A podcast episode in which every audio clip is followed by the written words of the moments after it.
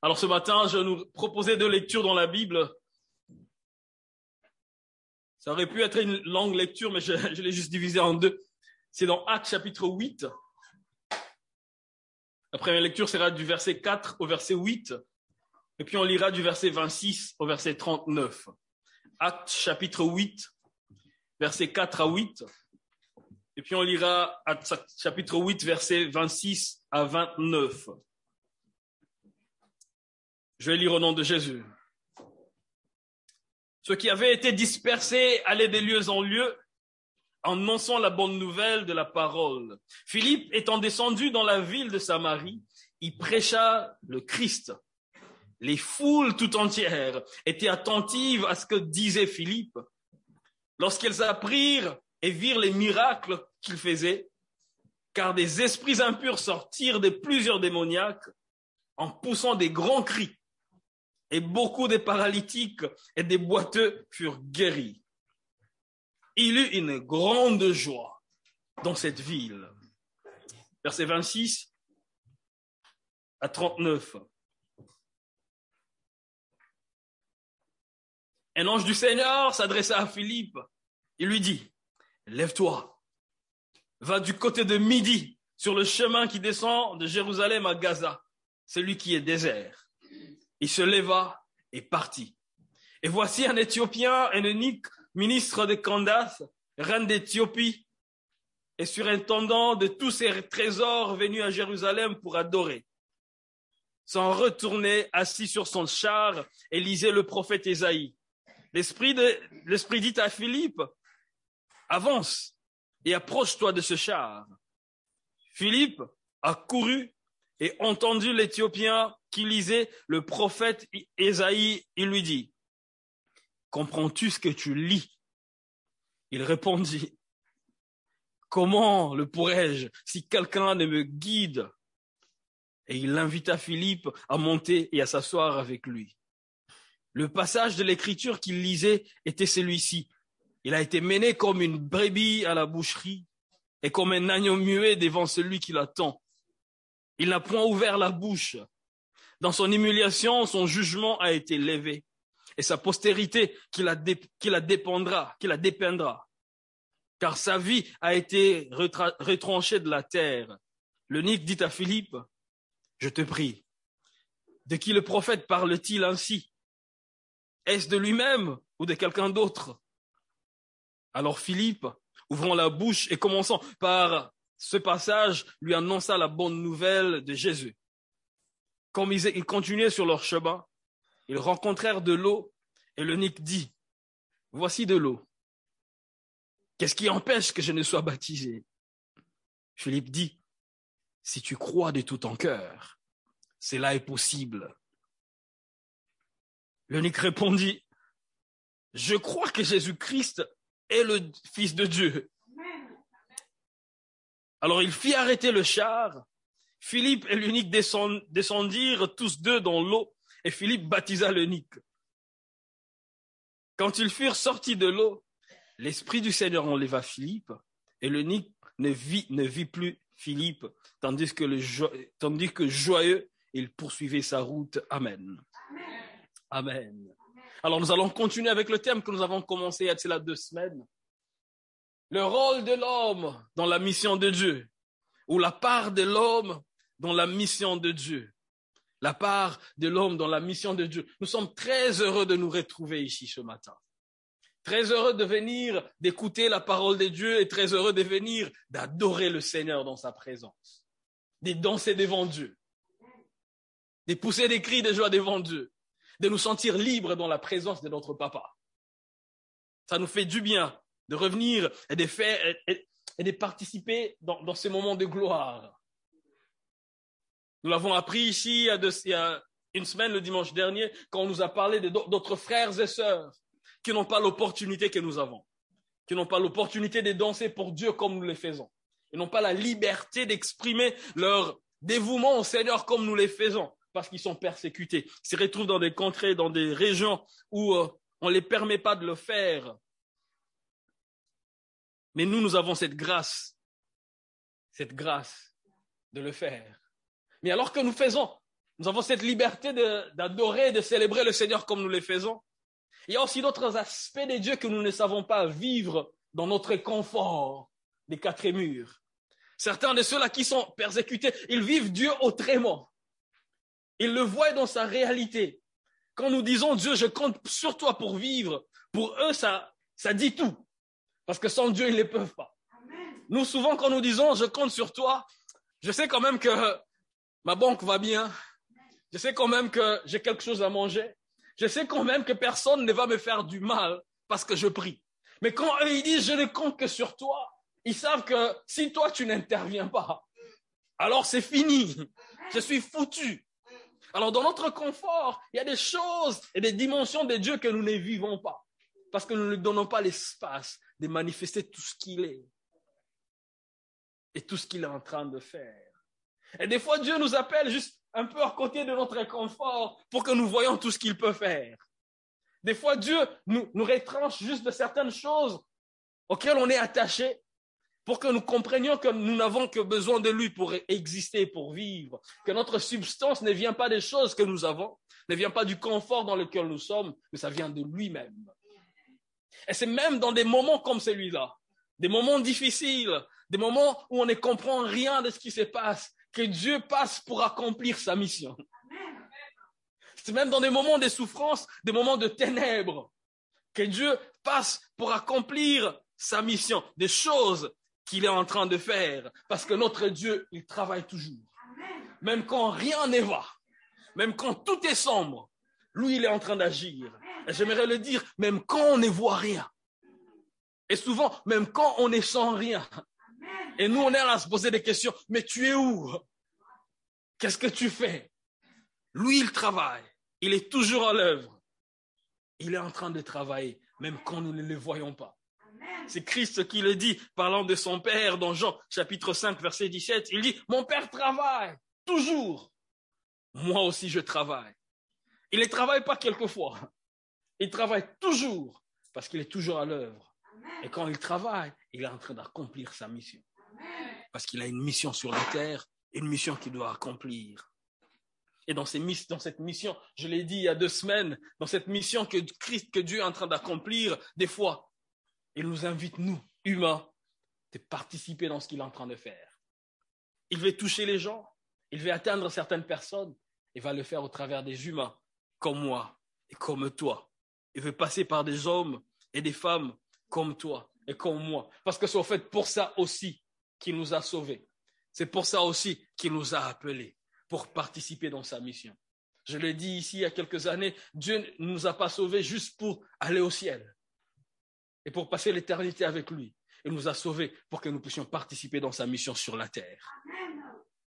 Le salut nous, nous introduit et nous enrôle dans la mission de Dieu pour que nous puissions faire avec lui ce qu'il est en train de faire. Il ne nous a pas choisis seulement pour vivre à ses côtés, mais il nous a choisis pour faire avec lui, pour participer dans ce qu'il est en train de faire.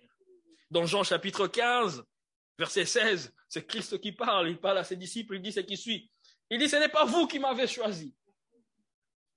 Ce n'est pas vous qui m'avez choisi, mais c'est moi qui vous ai choisi. Et je vous ai établi pour que vous alliez et que vous portiez des fruits, et des fruits qui demeurent.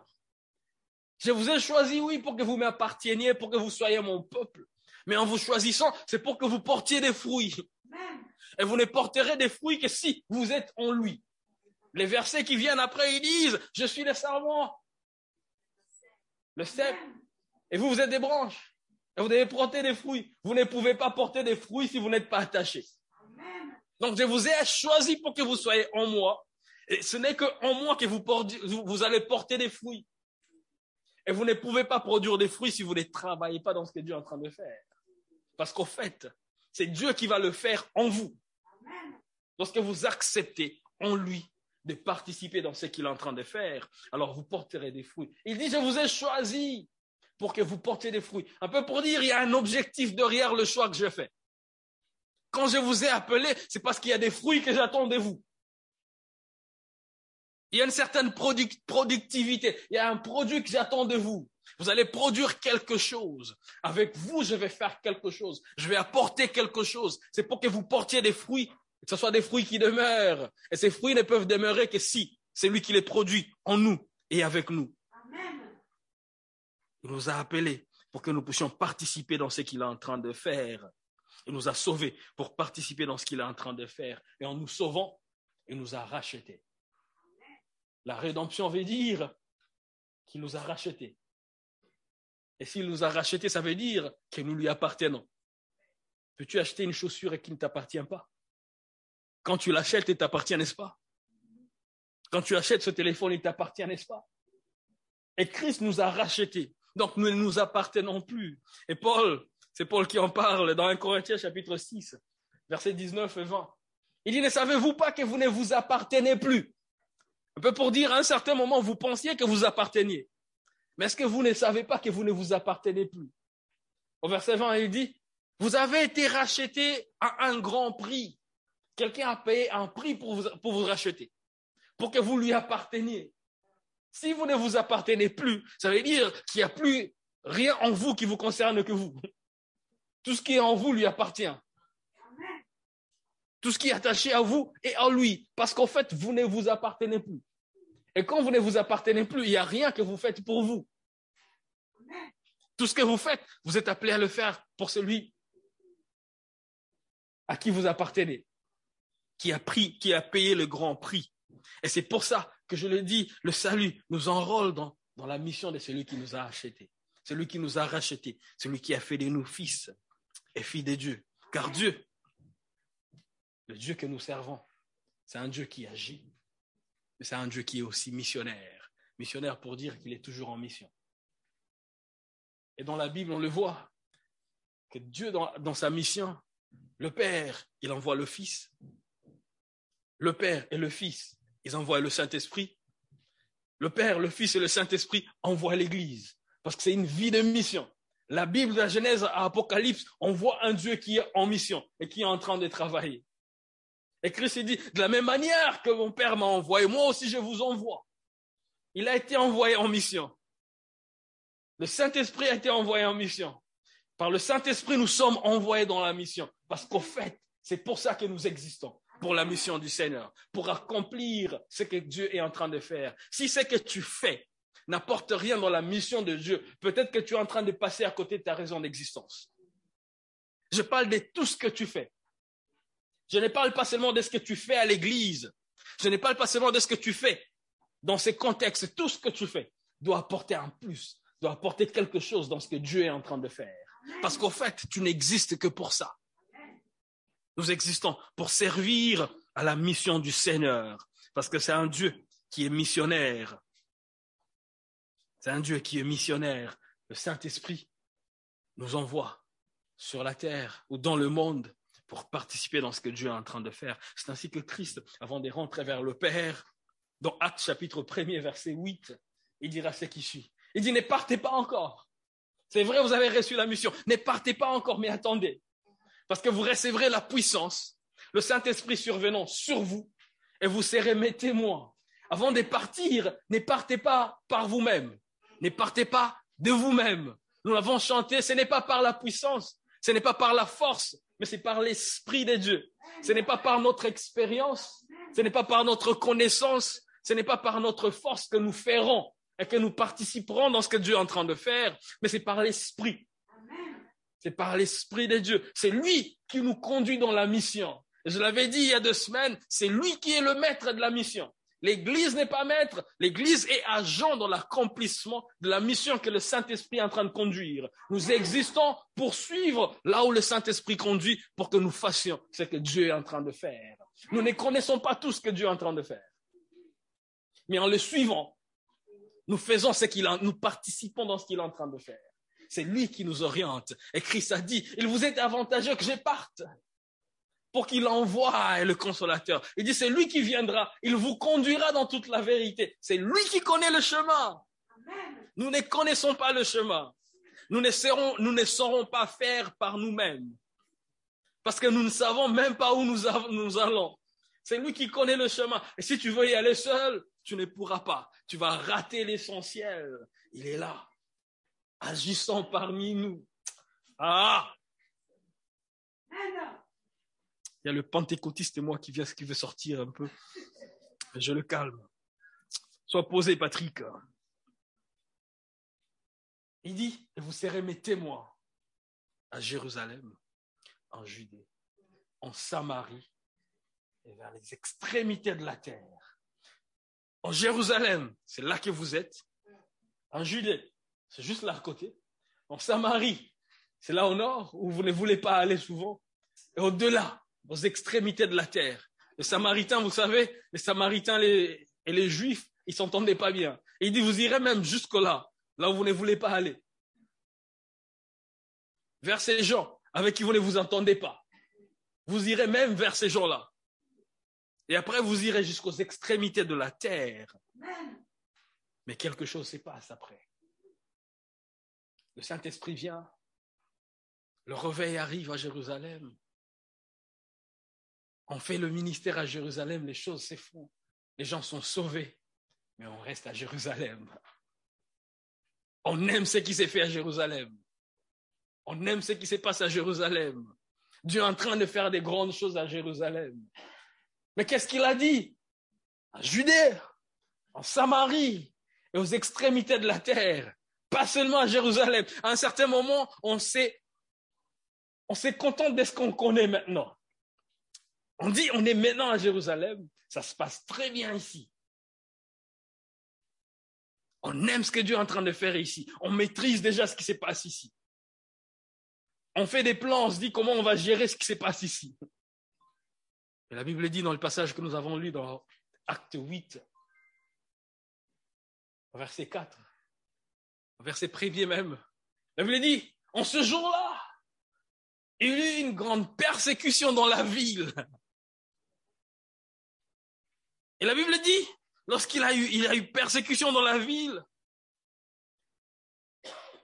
une grande persécution à Jérusalem, tous, excepté les apôtres, ils se dispersèrent dans les contrées de la Judée et de la Samarie. Il a dit, vous irez où? En Judée et en Samarie. Et ce jour-là, quand il y a eu persécution, ils se sont dispersés. Quand on dit dispersés, on ne va pas là où on veut, on va là où on peut. Amen. Et alors, qu'ils fouillent la persécution, la Bible dit qu'ils sont allés dans la Judée et dans la Samarie, parce que c'est là que Dieu les attendait. Un peu pour dire, des fois Dieu utilise des moments comme celui-là pour nous amener là où lui, il nous attend. À un certain moment, on est confortable, il envoie juste une petite secousse pour vous dire, hum, hum, réveillez-vous, je vous attends de l'autre côté. Ne restez pas très confortable ici. Il y a une mission que je suis en train de faire. J'aime ce que je fais ici. Il y a certains qui vont rester dans ce que je fais ici pour continuer à participer dans ce que je fais ici, mais j'attends d'autres personnes là-bas. C'est pourquoi la Bible dit, tous, excepté les apôtres, ils sont partis. Parce que Dieu avait besoin de certains là-bas, mais ils avaient besoin d'autres là-bas. Ils sont partis, dispersés. Et ici, j'aimerais dire une vérité. Dieu utilise tous les moyens pour atteindre ses objectifs. Même des moyens qui ne semblaient pas très bons pour nous. Même des moyens que nous ne choisirons pas quand les choses vont normalement. Il utilise tous les moyens pour atteindre ses objectifs. Il accomplit toujours sa mission avec ou sans nous. Avec ou sans notre participation, mais en nous utilisant bon gré, malgré nous. Il accomplit toujours ses objectifs. Et, c'est, et la grâce qu'il y a dans cette parole, c'est de dire, des fois, nous sommes le plan A et le plan B des dieux.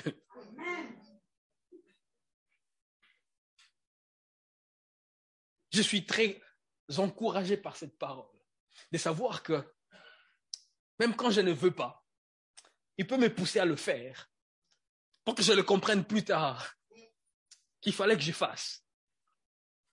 Parce que s'il me lâchait seulement quand je ne veux pas, je peux rater des choses. Mais comme un père, il dit, tu, ne, tu comprendras plus tard. Mais vas-y quand même. Amen. Il parle d'un certain Jonas. Dieu lui dit, va à Ninive. Lui, il sait déjà où il va. Dieu lui dit, va pour prêcher. Il sait déjà pourquoi il va y aller. Il connaît la direction. Mais lui, il choisit, il dit, hum, hum. moi, je vais de l'autre côté. Je ne vais pas là où toi, tu m'envoies. Et Dieu dit, non, tu es mon plan, mon plan A, tu es mon plan B. Dieu le poursuit dans ses navires. Il pense qu'il est vraiment au calme, loin de Dieu. Personne ne le connaît. Il y a une vague qui vient, il y a une tempête qui arrive. Et quelquefois, à cause de notre désobéissance, il y a beaucoup de dommages collatéraux. Ces pauvres gens, dans leur voyage, ils ont perdu tout ce qu'ils avaient parce qu'ils avaient Jonas dans leur, dans leur barque. La Bible dit qu'ils ont tout jeté dans la mer. Ils ont tout perdu parce qu'il y a un homme qui a désobéi, qui n'a pas accepté d'aller là où Dieu l'attendait. Ton, ton, ton, désobéissance, ta désobéissance, je vais le dire. Pourquoi je dis ton? Elle peut causer des torts à beaucoup de gens. Beaucoup de dommages collatéraux. Les gens, ils perdent tout ce qu'ils ont. Ils ont tout jeté dans la mer. C'est à ce moment-là que le gars, il dit, ben, je sais ce qui se passe. En fait, le problème, ce n'est pas vous. C'est moi. Jetez-moi. Pourquoi tu l'as pas dit tôt? On a tout perdu. Pourquoi tu l'as dit que maintenant? Imagine un peu le gars. Je serais en colère avant de le jeter, je l'ai tabassé un peu. Juste un peu, le chicoter un peu. J'ai tout perdu. Ma marchandise est partie. Il dit, jetez-moi. On les jette, il pense qu'il va juste mourir et ça va se passer, ça va passer. Dieu dit, non, non, j'ai pas fini. J'ai envoyé un autre véhicule qui, va, qui t'attend. Il descend, il pense qu'il descend dans l'eau, il descend au calme. J'ai dit, je suis où? Et là, Dieu lui-même conduit. Conduit. On dit, tu es arrivé, descends. Pas dire comment c'est passé, mais il est sorti. Et il s'élève. Je dis, je suis où Il se retrouve là où Dieu le voulait. Je voudrais dire à quelqu'un, n'attends pas que Dieu t'y amène par force. S'il t'y amène par force, c'est après quelques casses et quelques douleurs sur le chemin. Accepte d'y aller. Alors les disciples, avaient dit, tu par la persécution, ils se retrouvent en Samarie, d'autres se retrouvent en Judée. Et ici, on nous parle maintenant de l'histoire d'un qui allait en Samarie, Philippe. Arrivé en Samarie, la Bible dit qu'il a prêché la bonne nouvelle. En prêchant la bonne nouvelle, la Bible dit que la foule s'est pressée pour écouter ce qui, ce qui été dit. Et à cause de ce qu'ils voyaient, ils étaient tous heureux de recevoir la bonne nouvelle de Christ. Et il y avait une grande joie dans la ville dans une petite communauté, dans la ville, il y a un réveil dans la ville. Pourquoi? Parce qu'au fait, ta productivité ne sera que là où Dieu t'attend. Quand c'est Dieu qui t'envoie, c'est lui qui va produire les résultats là où il t'attend. Eux, ils pensaient être en train de fuir seulement la persécution, mais Dieu était en train de les conduire. Des fois, tu peux penser que tu es en train de fuir pour te sauver, mais c'est Dieu qui est en train de te conduire là où il te veut et là où il t'attend. Dans la Bible, on rencontre l'histoire d'un jeune homme, Joseph, il s'appelait, dans Genèse chapitre 37. Elle reçoit des visions de la part du Seigneur de ce que Dieu va faire avec et pour lui. Il dit, tu seras grand. Tes frères et sœurs vont s'agenouiller devant toi. Ils vont te respecter parce que moi, je vais t'élever. Juste après avoir reçu le message de Dieu, la Bible dit que ses frères commençaient à comploter pour les tuer. Et ce jour-là, alors qu'ils amenaient à manger au champ, il veut dit qu'ils l'ont vu de loin et ils se sont dit l'un à l'autre. Voilà le faiseur de songes. Écoutez ce qu'ils ont dit.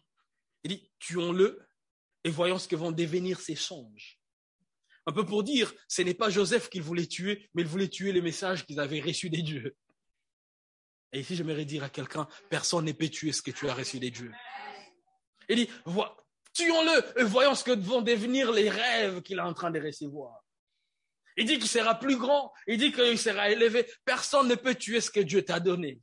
Tuons-le et voyons ce que va devenir ses rêves. Et parmi ces gens qui voulaient les tuer, Dieu a suscité un, un avocat pour lui. Il dit, mais non, c'est un autre frère. Ne le tuons pas. Ce que nous pouvons faire, on peut le vendre. On peut le vendre. On aura un peu des sous. Et notre frère sera vivant. Mais on peut le vendre et l'amener là-bas.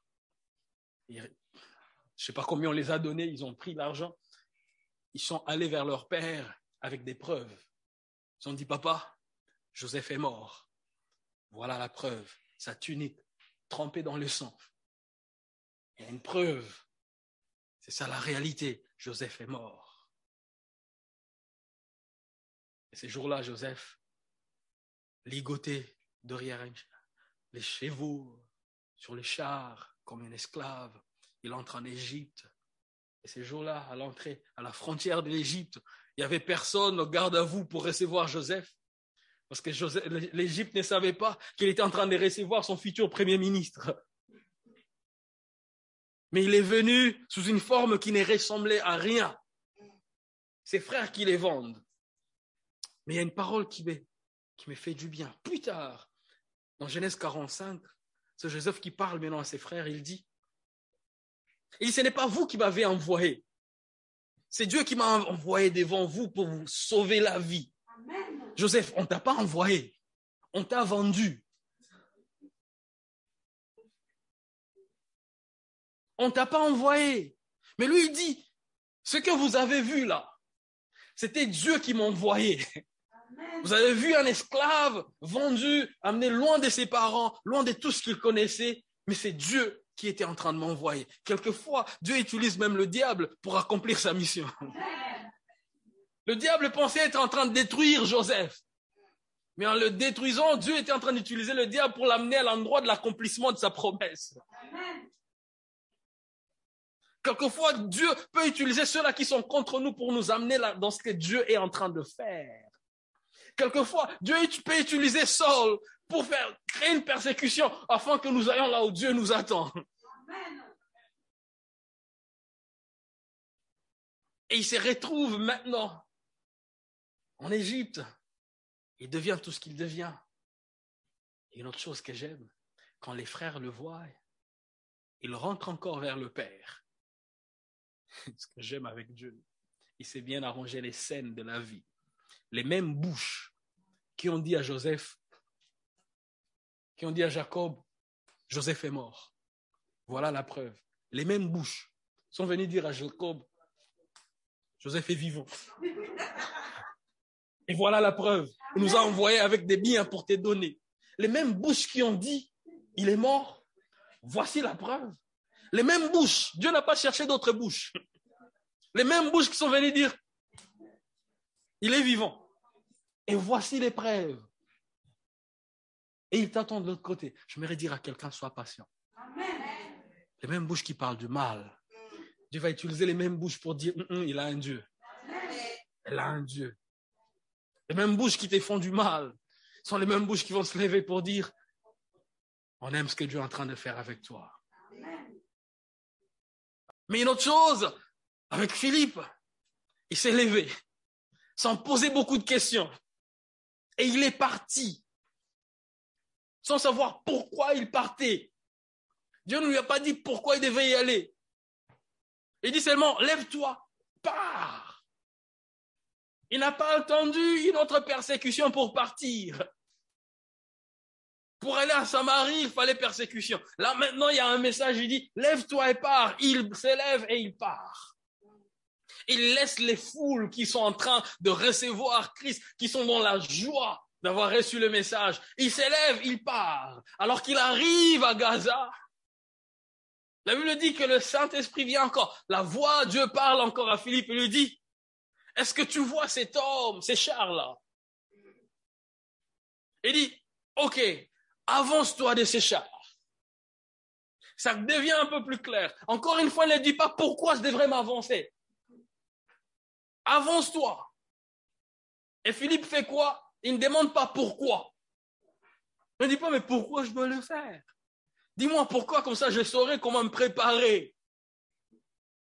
Mais Philippe, il fait quoi? Il s'avance. Je me demande, qu'est-ce qu'il pensait dans sa tête? Il s'est dit, mais quand je serai là, je vais faire quoi? Mais parce qu'il connaît Dieu, il s'est dit, Dieu sait, moi je ne sais pas. Lui qui a dit, avance-toi, je vais aller. Et dans mon ministère, les quelques années que j'ai passées dans le Seigneur, quand je sais que c'est Dieu, j'y vais. Même quand je ne comprends pas le reste. Il y a des choses que Dieu m'a dit pour cette année. Et je le disais à mon épouse, je dis, vraiment mon contexte actuel. Je ne, sais, je ne sais pas comment je ferai ce que Dieu a dit qu'il ferait avec moi cette année.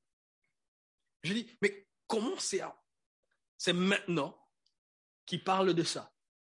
Je dis à mon épouse, je ne sais pas. Mais parce que je sais que c'est Dieu. Je sais qu'il le fera. Moi, je regarde à mon contexte. Je regarde à ce que je peux. Lui, quand il dit, il regarde à ce qu'il va faire. Et moi, je fais quoi? Je crois. Et j'ai commencé à voir certaines choses qui ressemblent à ça. Parce que bon, quand il a dit, qu'est-ce que je fais? Philippe, il s'approche du char. Arrivé devant le char, il observe. Même avant que Dieu lui dise quoi que ce soit, il se rend compte que cette personne est en train de lire le prophète. Il dit, est-ce que tu comprends ce que tu es en train de lire? Et le gars qui lui dit, comment est-ce que je comprendrai si personne ne m'explique? Philippe comprend et dit, ah, c'est pour ça qu'il m'a demandé de partir de là, pour venir expliquer à cette personne.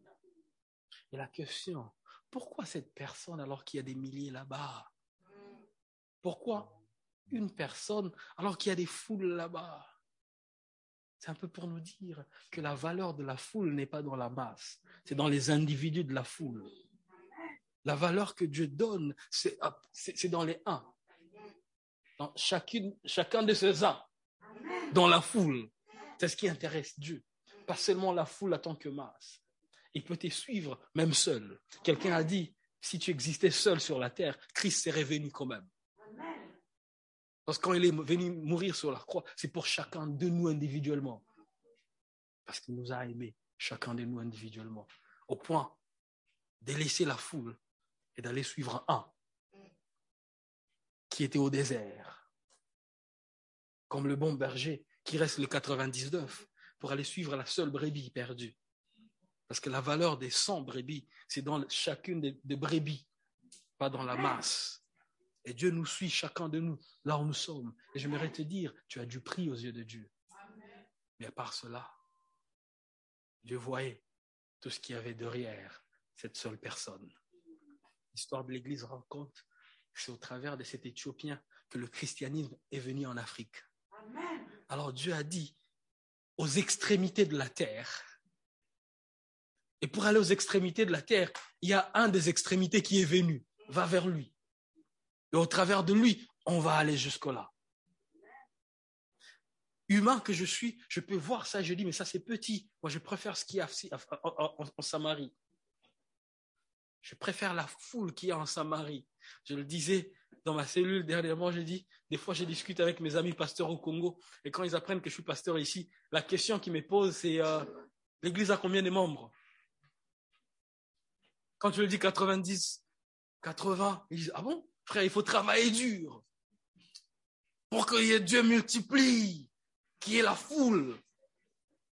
Parce que des fois, on veut, on veut calculer, mesurer la réussite en fonction de la foule. Alors que pour Dieu, dans le cas de Philippe, la réussite, c'était d'aller vers cette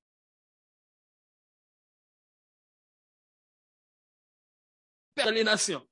Et si moi je veux regarder avec les yeux des humains, je vais me dire, mais ah, cette petite église d'Anière, Dieu m'a appelé pour les méga church. Vous n'êtes pas à mon niveau. Parce que Dieu, non, Dieu me veut dans un truc vraiment. Tu es en train de parler, alléluia, il y a un écho là-bas. Quand la dernière personne dit Amen, tu es déjà passé parce que c'est, c'est là que Dieu m'attend. Parce que c'est comme ça qu'on mesure la réussite. On dit c'est là que Dieu est. Mais Dieu, lui, il est dans des petites choses aussi comme ça. Il a dit à Philippe, laisse la foule. Philippe c'est resté en Samarie avec la foule. Et les gens vont l'acclamer. Il dit, mais c'est gars, hum, hum, hum. il attire les foules.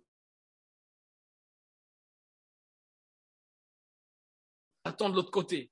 Alors Dieu ne regardait pas comme nous regardons. Dieu ne regarde pas ce que nous regardons. Quand Dieu t'appelle, peu importe la petite chose à quoi il t'appelle, lui, il sait ce qu'il est en train de faire. Et dans le chapitre qui suit, juste euh, le chapitre 8 de Actes, on commence l'histoire de Saul qui est devenu Paul.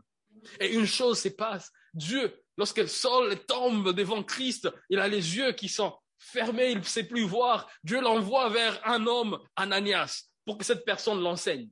C'est la seule fois qu'on parle de cet homme. Mais Paul est devenu tout ce qu'il est devenu parce qu'il est passé par les pieds d'Ananias. C'est lui qui lui a appris les bases pour qu'il soit chrétien. Mais après, on ne parle plus d'Ananias. Paul est-il plus grand qu'Ananias? Parce que plus tard, c'est Paul qui allait faire tout ce qu'il a fait. Ananias a fait sa part. Et sa part, c'est voix dans tout ce que Paul fait. On regarde Paul, on l'acclame, on dit, c'est celui-là, il est bon. Mais il y a un Ananias qu'on oublie, que c'est lui qui a investi dans Paul pour qu'il soit ce qu'il est. Dieu ne regarde pas comme nous regardons. Dieu regarde à l'impact. Il y a l'impact par rapport à ce c'est à quoi il t'a appelé toi. Ne commence pas à comparer c'est à quoi Dieu t'a appelé à ce que Dieu a donné à l'autre. Ne commence pas à dire, mais pourquoi Dieu l'a appelé là et moi ici? Il sait que ton impact, c'est là où il t'a placé. Peu importe la chose à laquelle il t'appelle. La dit, lorsque tu es fidèle dans des petites choses, alors on peut te confier des grandes. Nous, on veut des grandes. On dit, non, non, essaye-moi avec les grandes. Je ne vais pas commencer avec les petites choses. Ça, ce n'est pas mon niveau. Mais Dieu lui dit, mais c'est quoi ton niveau? Si ce n'est pas ton niveau, alors Dieu n'est pas de ton niveau. Parce que Dieu, il commence petit. Toi, tu te dis, mais non, non, non, mais non, mais non, moi, dans cette église, on ne me respecte pas. Comment ils peuvent me parler comme ça, moi? Ils savent, qui je suis. Alors qui es-tu? Dieu ou vice-Dieu? Peu importe à quoi Dieu t'appelle, sois fidèle dans ce que tu es fidèle, dans ces choses auxquelles tu nous as appelés. Nous ne voulons pas attendre longtemps et attendre que tu nous forces la main pour faire les choses. Nous voulons faire parce que tu l'as dit. Nous ne voulons pas attendre la persécution pour nous retrouver là où toi tu nous veux. Mais nous voulons faire quand tu l'as dit. Nous ne voulons pas être comme Jonas